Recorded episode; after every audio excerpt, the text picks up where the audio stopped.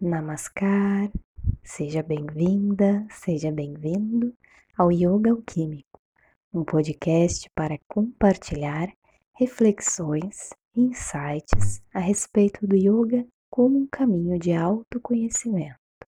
Se você sente afinidade com essa proposta, convido você a escutar esse áudio com a mente aberta. Eu me chamo Renata Lima e falo a partir do meu coração para que você escute a partir do seu. Então, bom dia, boa tarde, boa noite para os seres divinos que me escutam. É sempre uma alegria muito grande para mim poder estar tá gravando esses áudios e compartilhando eles. Embora eu tenha ficado um tempinho aí sem gravá-los, em função de um estudo que eu estava fazendo, estudo prático, vamos dizer assim, a respeito do uso do verbo, do uso da palavra e do reequilíbrio do chakra da garganta. Né? Os nossos chakras, nossos centros energéticos, eles estão sempre nesse processo de, de se equilibrarem, de se harmonizarem, às vezes eles desarmonizam. Então, eles são fontes de autoestudo também, de autoconhecimento, que pretendo falar mais adiante. Mas então, só justificando assim a minha ausência aqui nesse espaço virtual, era em função então de eu estar num momento de mais silêncio da minha voz, né? Para até para conseguir me comunicar com mais clareza, né? Entender algumas coisas também a respeito do meu funcionamento. Então, passei aí um tempinho em silêncio, um tempo que inclusive foi quase que imposto pela vida, porque eu estive gripada e fiquei aí uns dias sem voz, né? Entendi então que era um chamado para que eu prestasse mais atenção nessa nessa parte do meu corpo, né, e no que ela representa também. Então passei um período em silêncio, depois passei um período bem tagarela e agora acredito que consegui encontrar ali o caminho do meio, né? Porque o equilíbrio verdadeiro, ele não tá nem no excesso nem na falta. Ele tá exatamente no meio termo ali entre as duas coisas, né? E acho que depois desse período aí de estudo, de autoobservação, uh, vou conseguir então, talvez, me colocar um pouquinho melhor. E quando eu falo de estudo, né, de, das situações da vida serem objetos de estudo, eu não estou falando exatamente de estudar livros ou de estudar escrituras, dessa questão que nós normalmente associamos o estudo com, com uma questão até mais intelectual, mais racional, que é importante, claro, mas quando eu me refiro a um estudo, né, eu estou falando de algo prático mesmo, de algo empírico, vamos dizer assim, que é o estudar a si mesmo. Né? Então, eu já começo aqui esse áudio retomando a proposta desse podcast, de, de propósito desses áudios, né? Que é justamente uh, trabalhar o autoconhecimento. Né? E quando nós estamos, então, nos, de, nos dedicando a isso, o nosso objeto de estudo somos nós mesmos, né? Nosso objeto de observação, de constatações, é o nosso próprio comportamento, é o nosso próprio ser, né? Através então da autoobservação, que está muito relacionada também com a prática da meditação, né? E isso é importante a gente ter clareza, né? Do que, que a gente está olhando aqui juntos, né? Quando estamos refletindo, né? Através das minhas palavras, eu reflito aqui sobre as minhas questões e, e compartilho com vocês porque uh, penso que pode servir também, né, para mais pessoas. E mas o que que nós estamos buscando então, né, nesse processo? Porque essa palavra autoconhecimento, de certa forma, ela já está assim bem popularizada, bem conhecida, e só que qual que é o problema de quando uma palavra fica muito popularizada? Que às vezes ela se esvazia de sentido, a gente repete tanto ela, que a gente perde a conexão com o que ela realmente representa, né, e cada palavra que a gente utiliza, né, isso isso é resultado também do que eu aprendi em relação a essa questão do verbo, né, essa questão da do uso da linguagem, da comunicação, é que cada palavra, ela é muito poderosa, né, ela tem um sentido em si que se a gente sabe utilizar ela com sabedoria, ela desperta esse potencial, então como se cada palavra fosse uma semente, que quando bem usada ela é regada e ela traz frutos, né. E o que que eu digo bem usada? É quando a gente se sintoniza com o sentido da da palavra mesmo, porque às vezes a gente fala as palavras sem estar sintonizada com o seu sentido e elas não têm tanto poder quanto quando a gente está, então, hã, conectada, né, com esse significado, com esse sentido, que pode ser mais de um, né, que pode ser amplo. Então, sobre a palavra autoconhecimento, o que que é interessante, assim, da gente saber, né, nós que estamos buscando isso de certa forma, que é, hã, o conhecimento de si mesmo, né. Que é o aquela frase, né, "Conhece-te a ti mesmo". É isso, é isso que nós estamos fazendo aqui.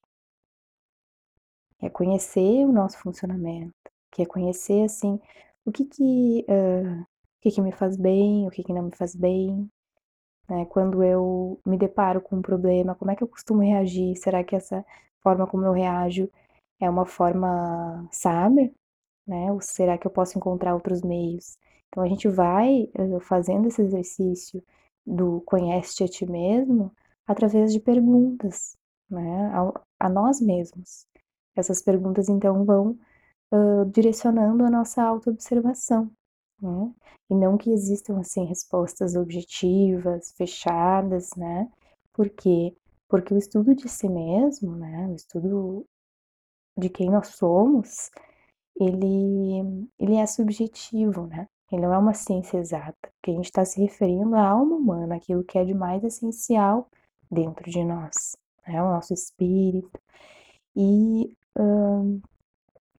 a alma ela não é exata, né, ela ela se transforma, ela tem essa característica um pouco mais maleável, né. Então pra aqueles que têm uma mente, assim, muito exata, muito matemática, até talvez tenham um pouquinho mais de dificuldade de lidar com a abstração, de certa forma, que é que que faz parte do conhecer a si mesmo, né. O o abrir mão das certezas, assim, entender que pra cada momento da vida vão vir respostas diferentes pra cada situação, pra cada contexto, a gente vai, hã ter insights diferentes, né. É se abrir, assim, pra espontaneidade do nosso ser, que é uma das características também da alma humana, que ela é espontânea por natureza, né, só que essa espontaneidade ela é bloqueada por uma série de de fatores, enfim, e uma das coisas que bloqueia essa espontaneidade, hã, inata do ser humano, é justamente essa tentativa de enquadrar e fechar tudo dentro de caixinhas e ter certezas e dizer: "Não, isso é isso é isso, isso é aquilo", né, sendo que que não é assim que as coisas funcionam, né, porque nós estamos, de certa forma, buscando nos conectar com a nossa natureza interior, né, e quando a gente olha pra natureza, por exemplo, a gente consegue observar, quando a gente se coloca, assim, nessa atitude mais contemplativa, é possível observar que 2 folhas de uma mesma árvore, de uma mesma espécie, elas não são iguais uma à outra, né. Hã, então tu vai observar bem de pertinho, pode pode fazer inclusive esse experimento, né, pega 2 folhas, por exemplo, de uma de um abacateiro, né, observa ali, cada uma vai ter as suas nuances ali, elas têm coisas em comum, com certeza, mas se tu olhar bem de pertinho, elas têm as suas diferenças, né, então elas não seguem padrão, isso que é interessante, assim, a natureza ela não segue, hã, padrões rígidos. Claro que existem padrões mais universais, né, mas olhando de perto, elas se diferenciam uma da outra, né, por exemplo, pensando nesse exemplo da folha. Então existe sim um certo padrão, mas ele não é rígido no sentido de sempre tem que ser assim, dessa forma, até porque se fosse rígido, né, como a a racionalidade espera, né, não sei se é a racionalidade, mas como, hã, uma mente muito racional acha que as coisas são, hã, se fosse assim todas as folhas de uma mesma árvore seriam iguais, né, ou então o céu seria sempre igual, né, sendo que quando a gente observa, né, o céu, pensar no naquele momento em que o sol está se pondo, o pôr do sol nunca é igual ao outro, sempre tem nuances diferentes, cores diferentes, então, sim, existe um padrão em que o sol sempre vai se colocar e vai nascer nessa ciclicidade, mas, hã, na prática, esse pôr do sol, esse nascer do sol, eles são sempre muito diferentes, e isso diz da espontaneidade que faz parte da natureza, né, desse desse novo, né, algo que se renova, e que isso traz, hã, um certo entusiasmo pra vida, porque se as coisas fossem sempre iguais, de certa forma nós nos entediaríamos, né, seria mais tedioso se tudo fosse sempre igual. Claro que pra quem não está atento, né, pessoas que não estão presentes, talvez elas acreditem que é sempre igual, não, o sol tá sempre igual, todas as borboletas são iguais, todas as formigas são iguais, é tudo sempre igual, sendo que não, né, a diferença é uma característica também da natureza, né, e ela é valiosa. E é importante, assim, quando se a gente quiser se conhecer de verdade, assim, a gente primeiramente abrir a nossa mente pra compreensão de que a diferença ela é natural e de que ela é valiosa, né, então se a gente tá buscando se reconectar com a nossa natureza, a gente observa a natureza ao nosso redor e vê que a diferença impera, né, embora existam coisas em comum, a diferença faz parte, né, desse desse funcionamento natural do universo, e também faz parte de nós. Então se a gente tá vivendo uma vida artificial, né, desconectada do da nossa natureza, se a gente quer se reconectar, a gente também se reconecta com o princípio da diferença, o que que está em nós, né, e busca então, hã, olhar pra isso com outros olhos, em vez de em vez de rechaçar, né, em vez de olhar com os olhos negativos pra aquilo que é diferente em nós, a gente olhar com carinho pra isso, né, valorizando mesmo, percebendo que que é isso que nos que nos torna únicos nesse mundo. Muitas vezes aquilo que que nós temos de diferente é o que nos faz ser pessoas belas, pessoas inteligentes, pessoas engraçadas, né, divertidas, e se a gente reprime isso, né, em nome de um de uma padronização, de uma normatização dos comportamentos, hã, a gente se entristece, né, então é esse se a gente for observar bem, o ser humano ele se entristece quando ele tenta se encaixar dentro de padrões, né, porque os padrões eles são abstrações, assim, mas na na vida concreta não existe um padrão, né. Então, por exemplo, assim, pensando na ciência mais ocidental, né, hã, quando eles vão estudar o ser humano, por exemplo, né, colocam ali um certo padrão, por exemplo, ah, os seres humanos, hã, do gênero feminino têm essa altura, né, de de um e sei lá, vamos dizer, de 1,60 a 1,80, esse é o padrão. Eu não sei se é isso, né, tô aqui inventando, mas só pra dar o exemplo. Então esse esse é uma estimativa, assim, né, mas, hã, nem todas as pessoas vão ter exatamente esse essa altura, esse padrão, né, nem todo mundo se encaixa, tem pessoas mais baixas, mais altas, né, então existe ali a norma para nos ter nos dar mais ou menos uma noção, né, mas, hã, na prática esse essa medida ela varia, né, e essa é a diferença. Então se as pessoas elas ficam buscando sempre um padrão, né, os padrões eles são estabelecidos, né, as normas elas são estabelecidas pra como eu falei, pra nos dar uma certa noção, assim, mas elas não precisam nos enrijecer, né. Tem um outro exemplo também que eu li em algum lugar, e agora não me recordo onde, né, mas, por exemplo, assim, se um biólogo vai fazer um estudo, hã, das pedras de um rio, né, hã, e aí ele diz assim: "As pedras que tem aqui nesse rio têm, em média, né" hã, "tantos centímetros", tá. Ele achou um padrão ali, né, vamos dizer assim, uma uma norma. Só que se tu for olhar na prática, quase nenhum delas vai ter exatamente esse valor. Uma vai ser um pouquinho maior, outra vai ser um pouquinho menor, né, porque a vida é assim, a vida natural é assim, ela é vacil hã, variante, né, ela ela tem essa característica de de uma coisa ser diferente da outra, né, então isso não é ruim. E isso isso é a vida, né, porque se reconectar com a nossa natureza, se reconectar com quem nós somos, é se reconectar com a vida em nós, né.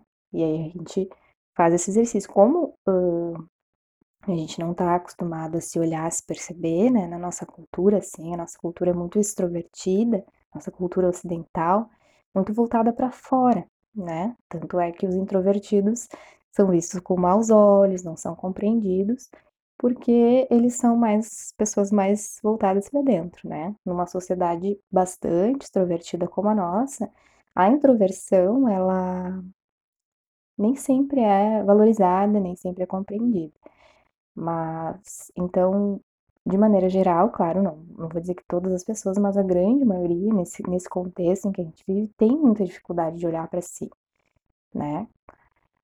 Por inúmeros motivos, muitas vezes por medo, muitas vezes por não saber mesmo que existe um mundo interior que precisa ser olhado, né, porque é necessária também uma educação voltada para o autoconhecimento, né, e a nossa educação, pelo menos aqui no Brasil, aqui onde eu vivo, hã, não é voltada pra isso, né, pra pessoa se observar, infelizmente, mas seria muito interessante que, desde pequenos, nós pudéssemos aprender então a fechar os nossos olhos, perceber como é que tá o nosso corpo, perceber como é que tá a nossa mente, como é que estão as nossas emoções, né, porque isso é tão valioso quanto dominar, hã, e saber coisas do mundo externo, vamos dizer assim, né, depois em algum momento a pessoa consegue inclusive compreender que o mundo externo, o mundo interno, eles estão de alguma forma conectados, né.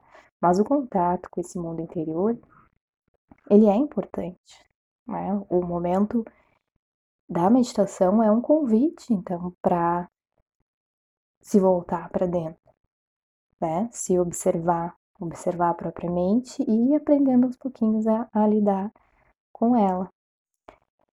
Então numa sociedade em que existe essa dificuldade de de interiorização, de reconhecimento da existência do universo interior, então o que que é mais fácil? Observar, começar então observando o que tá ao nosso redor, pra depois ir fazendo o exercício de ir indo pra dentro. E observar o que tá ao nosso redor, hã, nos traz também grandes grandes ensinamentos, né. Mas é claro que a gente tem que estar, hã vamos dizer assim uma atitude correta em relação às coisas ao nosso redor, né. E quando eu falo atitude correta, o que que eu tô falando? Que é colocar-se como aprendiz da vida, né, das das circunstâncias, da natureza, do que se apresenta, né. Entender que aquilo que tá ao meu redor pode me ensinar algo, só que só vai me ensinar algo se eu me colocar como aprendiz.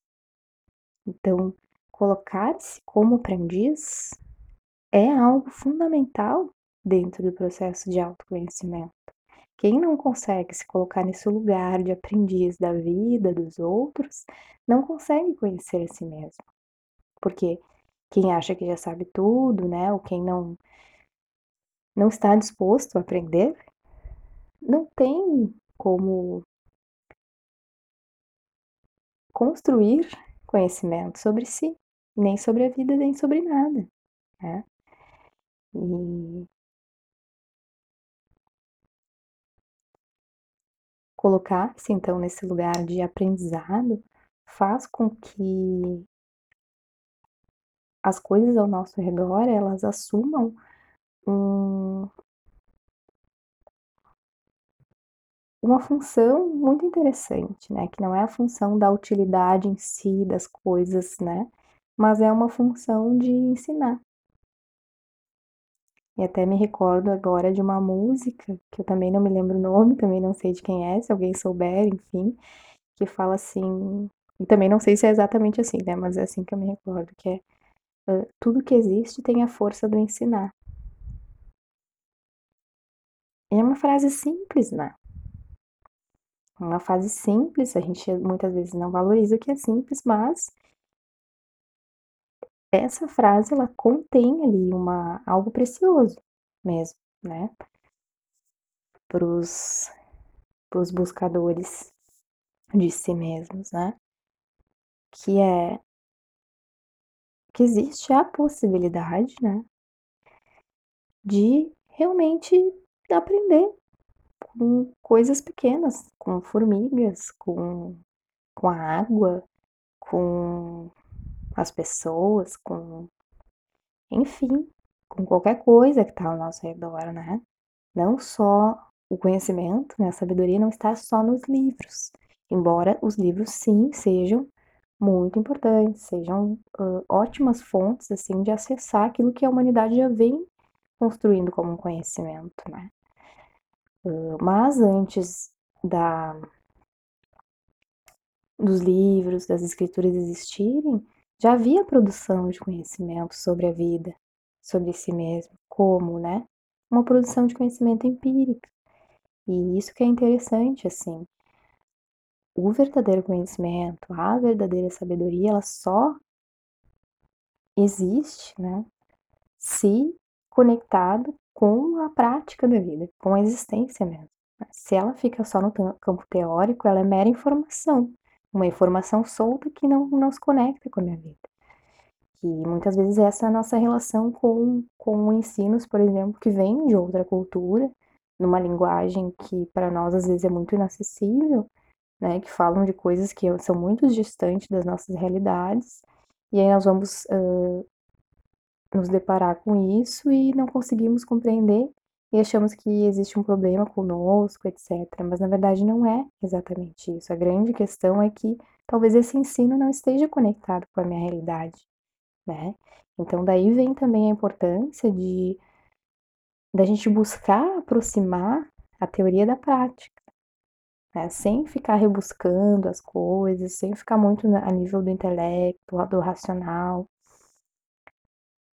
E o meu intuito aqui também é aproximar o, a filosofia do yoga do cotidiano, do meu cotidiano e também do cotidiano das minhas alunas, dos meus alunos e das pessoas que me escutam, de modo que isso faça sentido.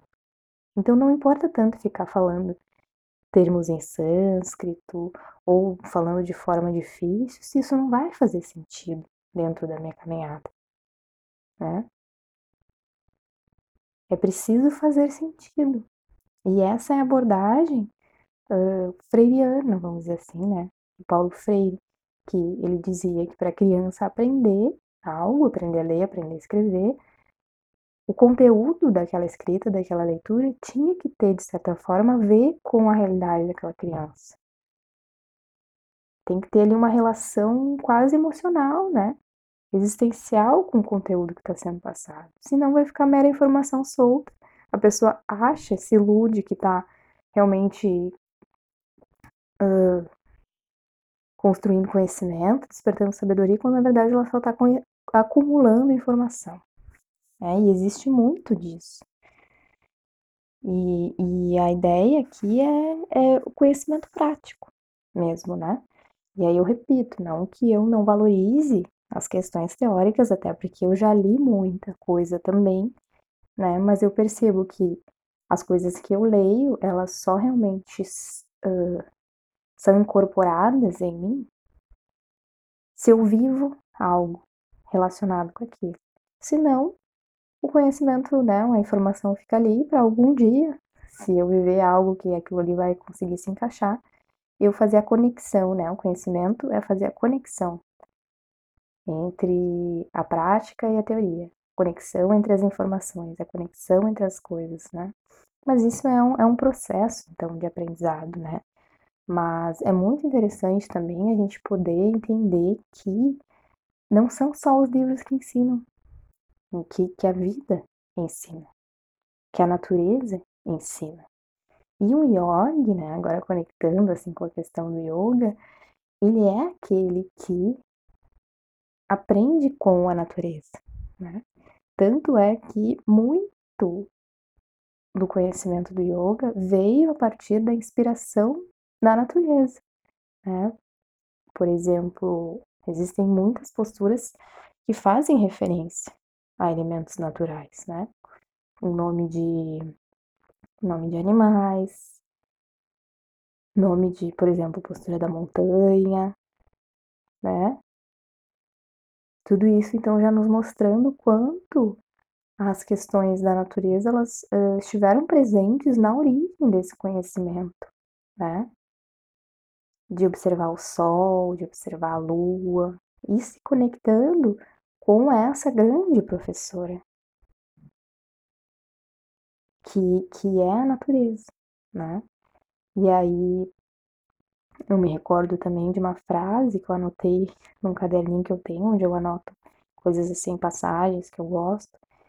E essa frase diz assim, também não me recordo onde que eu li ela, não, não sei assim da referência, a minha memória para essas coisas não é tão boa, tá?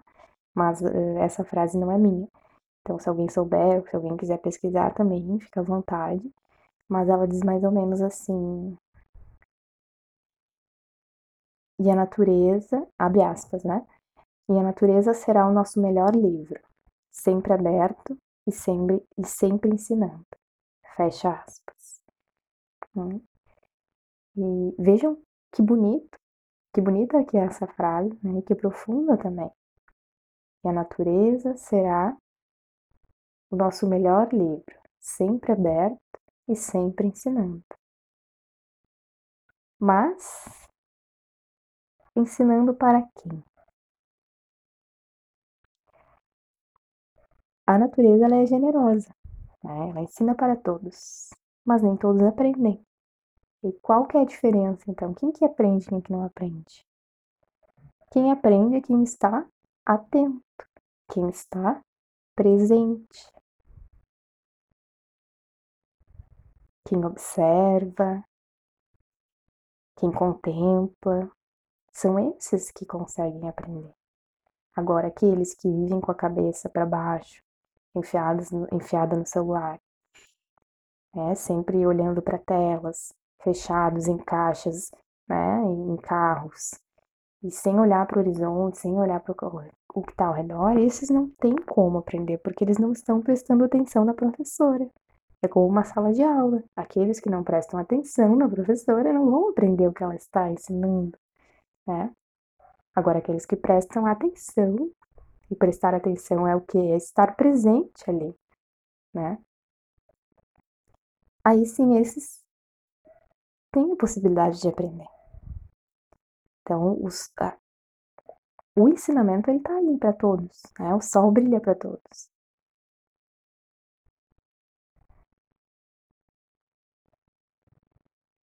Mas só consegue se beneficiar, né, ou se beneficia melhor da luz desse sol, né, desses ensinos naturais, quem realmente está em estado de presença. E é por isso que um dos grandes objetivos do yoga é ensinar as pessoas a estar em estado de presença. Uma aula de yoga, na verdade, assim, né, pensando nessa questão mais é, prática, né, das aulas como a gente conhece aqui no Ocidente, que ensinam posturas, ensinam a respiração, elas são uma aula de presença, onde as pessoas elas vão aprendendo e exercitando e aprendendo a cultivar o estado de presença. Então, o yoga não é algo que você faz, né? Eu vou fazer yoga. Na verdade, é uma atitude que você cultiva, uma atitude de presença. E isso precisa ser exercitado, não é dado naturalmente. Na verdade, assim, naturalmente isso existe, né? Se a gente for olhar as crianças, elas uh, vivem em estado de presença, elas não ficam uh, com a mente delas no futuro, pensando o que, que vão fazer, né? O que, que tem que fazer depois, etc. E também não ficam com a mente delas no passado, elas vivem no agora, né? O agora é a presença, pensando na questão do tempo.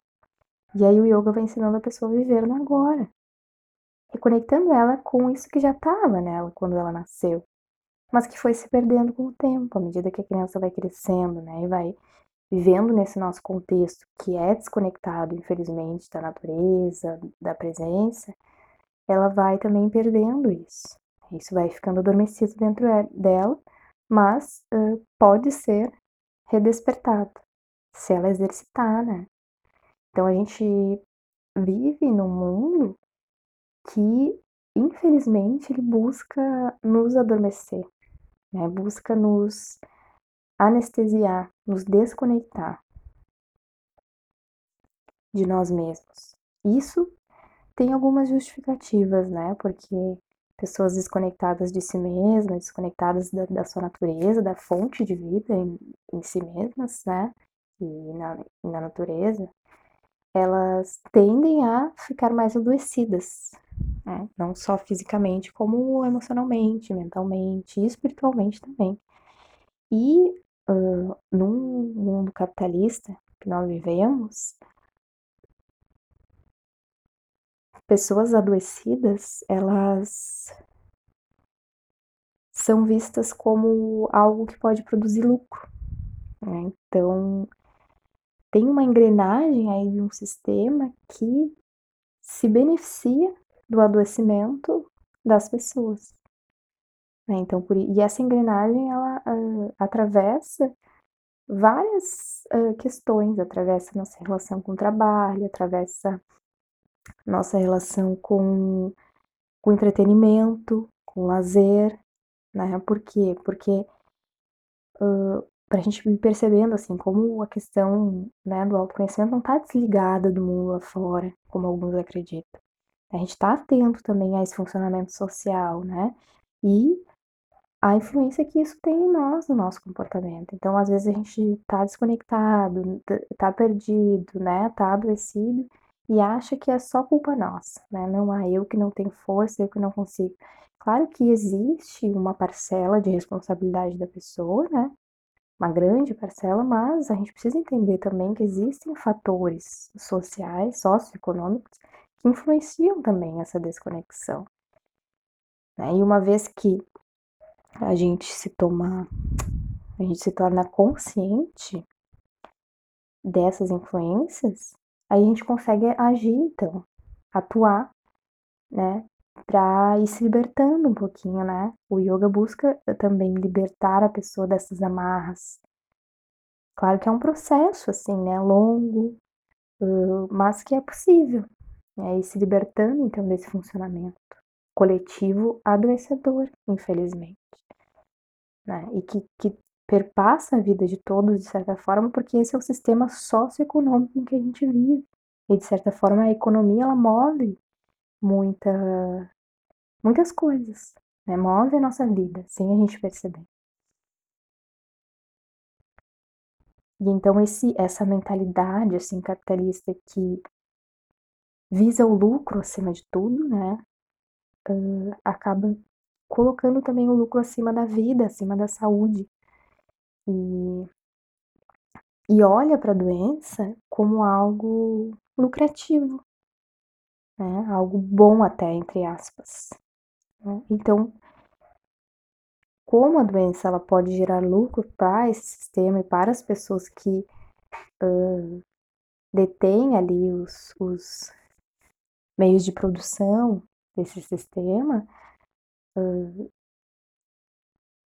essa engrenagem vai fazer com que todos os, os seus aparatos, de certa forma, desconectem as pessoas da sua fonte de saúde. Né? E a fonte de saúde está no quê? Está no respirar um ar de qualidade, está em ter acesso a alimentos de qualidade sem veneno, tá em ter tempo para se exercitar, tempo para fazer coisas, né, que fazem bem para a alma, para ter lazer, etc. Então, esse sistema macro social, né, ele vai roubando das pessoas isso, assim, né. Então, ela, ele cria um sistema de trabalho em que as pessoas não têm tempo para si mesmas e envenena a comida e, enfim, uma série de, de fatores assim que geram desconexão. E aí, o yoga vem na contramão disso. Né? O yoga é quando uh, a gente compreende em profundidade o que, que é essa filosofia de vida, a gente entende que ela vem para combater justamente essa lógica do consumo acima de tudo. Porque para o yoga, o que, que é? O que está acima de tudo é a vida, é a natureza, né? O yoga é a voz da natureza que fala dentro de nós. Não a voz da artificialidade, né? Porque esse mundo que a gente vive atualmente é um mundo artificial. É um mundo de plástico, vamos dizer assim. O yoga busca então despertar a consciência para que a gente perceba nossos hábitos de consumo, nossos hábitos alimentares, né? E que a gente vá pouco a pouco uh, se desvencilhando desses condicionamentos sociais, na medida do que for possível, né? Se desvencilhar completamente talvez não seja possível agora, nesse momento, mas assim, o quanto a gente puder uh, resistir a isso, melhor. Né? Então, e uma das formas de resistir é produzir, aprender a produzir saúde dentro de um sistema que nos adoece, porque lucra com a nossa doença, né? E isso é evidente quando a gente percebe o número, a quantidade de farmácias que existem, pelo menos aqui na minha cidade onde eu moro, tem cada vez mais farmácias, né? Então a gente vê que tem alguém ali lucrando com a venda de remédios, né? E então a gente percebe que existe aí um maior uh, um crescimento no adoecimento, né? Nas questões de adoecimento. Então, nessa sociedade que lucra com a doença, quando uma pessoa aprende a produzir saúde, ela está se desvencilhando de certa forma desse sistema, né? Já não fica mais tão dependente de comprar o remédio, né? Que alguns discursos vão dizer que, que é necessário, né? Comprar ali um remédio alopático. E o yoga vai uh, produzindo saúde na pessoa a ponto de que daqui a pouco ela nem precisa de remédio, né? Porque ele vai curando mesmo, né? O yoga cura, assim, isso não é uma promessa uma promessa fantasiosa, né? É claro que, por exemplo, quando eu vou divulgar o yoga, eu não gosto de prometer coisas, né? Isso vai curar a tua vida, porque essa cura depende muito da dedicação da pessoa. Não tem como prometer algo, porque vem muito da pessoa, né? Mas de fato, se a pessoa se compromete, ela se cura, né? Ela melhora a sua saúde, melhora a pressão arterial, melhora o funcionamento endócrino, melhora a digestão, melhora o sono, melhora diminuir o nível de estresse, de ansiedade, né? Isso está comprovado. Então não é assim da boca para fora eu querendo vender o meu peixe. É uma questão assim que é, é mais de 5 mil anos de tradição, né? Que vem nos mostrando evidências do quanto isso funciona. Né? E uma, um, um grande exemplo disso é o professor Hermógenes, que é, foi, né? Eu considero pelo menos o maior yogi do Brasil. Professor excelente, né? Do, do Hatha Yoga, que se curou de uma tuberculose, estava quase desenganado. mas que começou a se dedicar ao yoga com afinco, com verdade, com disciplina e colheu os frutos, né? Conseguiu produzir a própria saúde e viveu muito tempo com muita qualidade de vida, né? ensinando ainda as pessoas como uh, fazer isso também. Né? Então existem aí evidências, existem exemplos de pessoas que se curaram, que estão se curando, né? Através desse caminho que aponta para a saúde, diferentemente do sistema econômico que a gente socioeconômico capitalista que aponta para a doença, né? Que produz alimentos que uh, nos envenenam, né? Que produz uh, conteúdos de entretenimento que nem sempre fazem bem para nossa mente, né? Entretenimento entre aspas, né? Enfim, então uh, as formas como isso nos influencia são muitas, mas também existem formas de resistir a isso. E o yoga é uma delas. Né? Não é que se você pratica yoga você nunca vai ficar doente ou você nunca vai se desequilibrar, porque isso faz parte da vida. A grande questão é que você não vai uh, ficar tão adoecido. Né? E talvez o sistema se incomode com você, com a sua existência. Porque talvez você não dê tanto lucro assim. Mas nós não estamos aqui para dar lucro.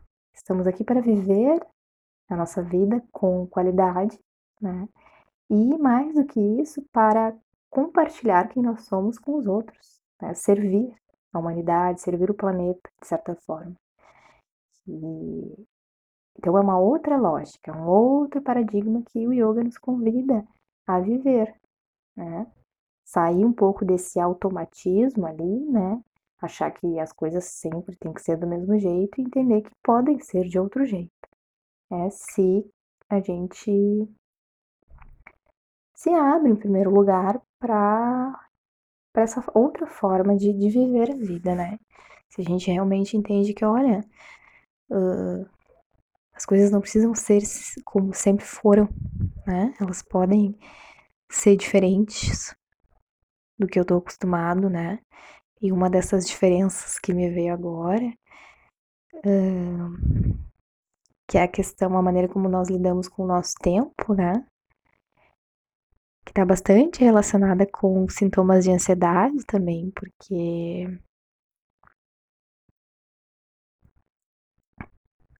o modo de vida capitalista, ele nos acelera, né? Porque existe aquela máxima de que tempo é dinheiro, então a pessoa não pode perder tempo, tem que estar sempre produzindo, sempre produzindo.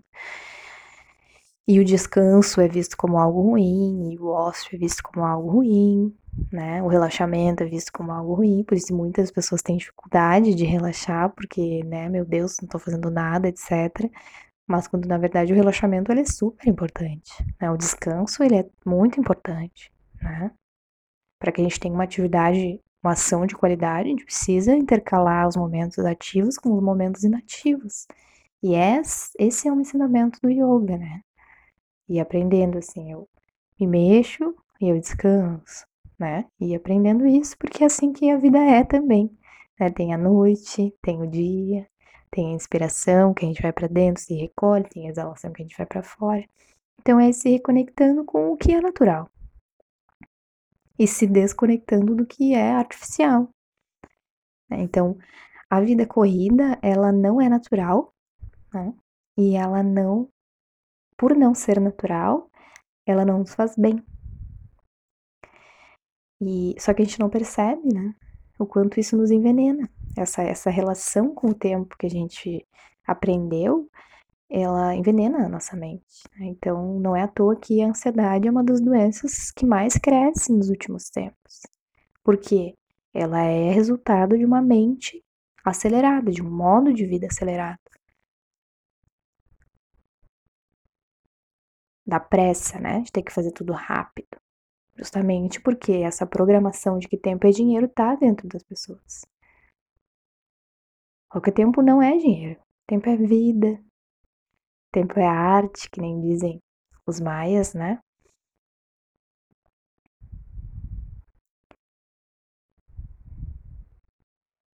E aí se abrir para essas outras perspectivas é se abrir para uma outra relação com o tempo. Por exemplo, eu acabei de olhar aqui o tempo desse áudio, né? É um áudio longo, mas é um áudio que uh,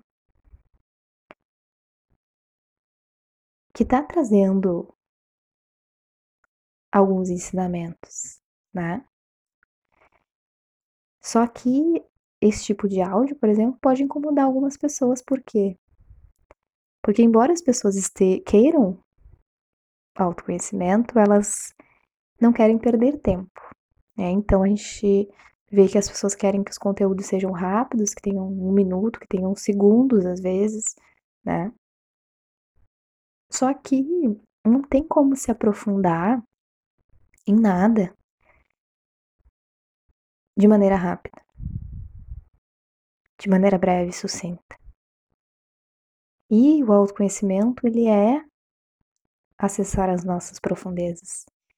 Ele nos convida a sair do superficial, da superfície e mergulhar.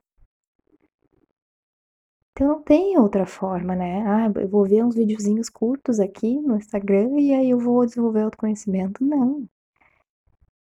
É, é se dedicar a esse caminho, né? Se dedicar com verdade, assim. Investir o teu tempo nisso, porque vai dar retorno. Qual que é o retorno? É a saúde, né? Saúde mental, saúde do corpo, saúde do espírito. Integral, né? Integralidade.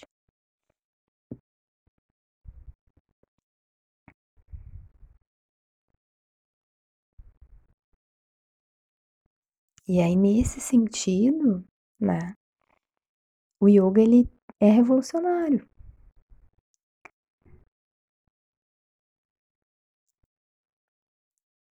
Porque ele propõe uma outra forma de existência.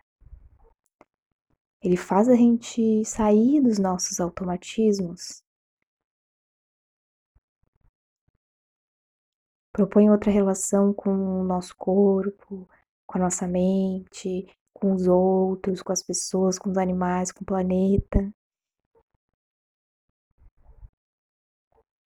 Uma relação muito diferente daquela que nos é imposta por esse sistema socioeconômico que a gente vive, que não foi escolhido por nós.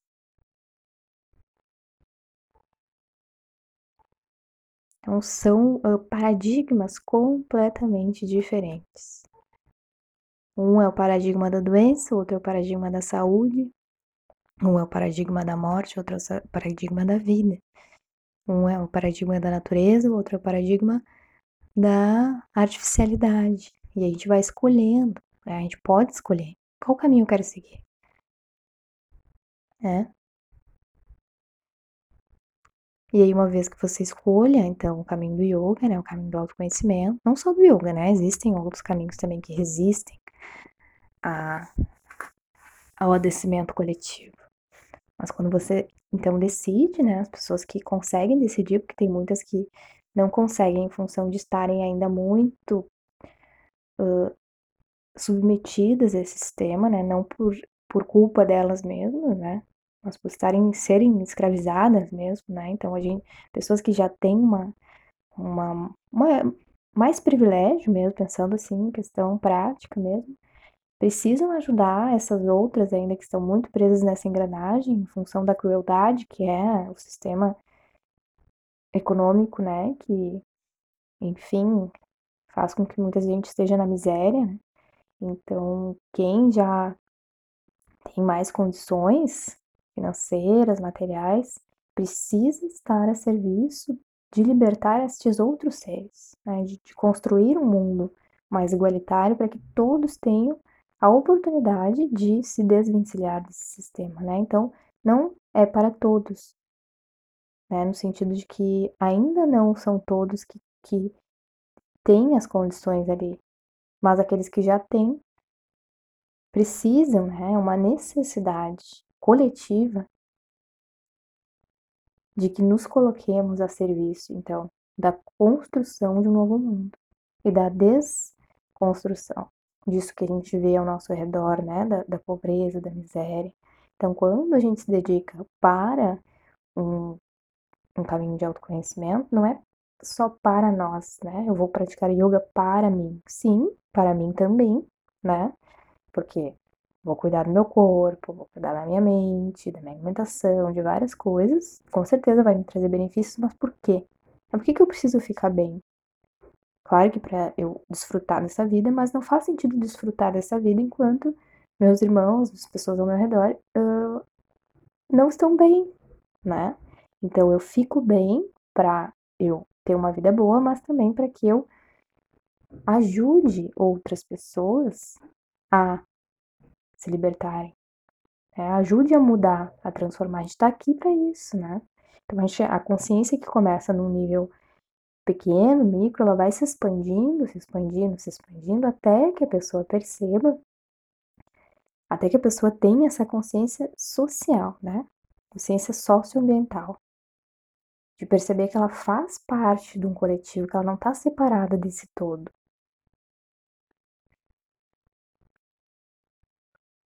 E que é preciso contribuir para que todos os seres sejam felizes, que todos os seres sejam ditosos, que todos os seres estejam em paz, né? Esse é, um, é uma oração que a gente recita, né? Costuma recitar em práticas, enfim, repetindo isso, né? Que todos os seres sejam felizes, que todos os seres sejam ditosos, que todos os seres estejam em paz. Mas, uh, claro que isso começa a nível da intenção, né? Da palavra, da oração, do decreto, do mantra. Começa ali nessa vibração, mas isso também precisa ir para ação, de certa forma. Como que eu vou contribuir para que isso aconteça? E existem inúmeras formas de ser contribuição para esse mundo. Cada, cada pessoa, na sua singularidade, vai encontrar o seu jeito de estar a serviço do despertar coletivo. Né? Alguns têm um dom X, vão ajudar dessa forma, outros têm um dom Y, vão ajudar dessa forma. Cada um do seu jeitinho. Ah, mas eu não tenho dom nenhum. Tem. Só que ele está adormecido. Então o yoga vai primeiro despertar, né? Primeiro você precisa ficar bem. Né? Não adianta também se jogar para ajudar se você está né, tudo errado, doente, etc. Não. Fica bem e aí depois vai lá e contribui. Né? Desperta dentro de ti as tuas virtudes e oferece elas para o mundo. Esse é um dos propósitos do yoga, né? Então a pessoa vai para dentro, se cura, vai para fora, compartilha a cura, né? Da forma que for. Todo mundo tem algo a contribuir, tá? Professores contribuem ensinando, quem cozinha contribui cozinhando, quem tem conhecimento de plantas contribui né, plantando, colhendo, ensinando as pessoas, quem tem conhecimento de medicamentos naturais pode né, cultivar, ensinar isso, quem tem mais habilidades mais políticas mesmo, né, de estar ali na, na macropolítica e construindo esse novo mundo, vai estar tá lá, né? Mas é importante você saber assim onde que eu posso atuar com maior qualidade, porque às vezes as pessoas estão deslocadas do seu lugar também, isso acontece, né? Às vezes a pessoa tem um, uma super habilidade para, sei lá, ser um, fazer publicidade, né? Isso é importante, assim, divulgar, fazer o conhecimento chegar nas pessoas, etc. Só que ela tá fazendo uma outra coisa nada a ver com ela, né? Então, Primeiro, assim, por isso que o autoconhecimento é importante. Conheça-te a ti mesmo. O que que, que que tu faz bem, né? O que, que tu tem vontade de fazer? O que, que te dá tesão na vida? Então, faz isso a serviço dos outros, né? Te conhece primeiro, vê onde é que tu consegue florescer melhor. E aí vai nesse lugar. Então, como cada pessoa é diferente uma da outra, como eu falei lá no início, existem pessoas para atuar em várias frentes, né? Nessa, nessa reconstrução aí do nosso mundo, né? Da nossa realidade. Só que a base dessa reconstrução, ela precisa estar tá firmada nesse autoconhecimento, nesse autocuidado, nessa autoobservação. Não porque nós somos seres egoístas, mas porque nós aprendemos a cuidar da vida em nós.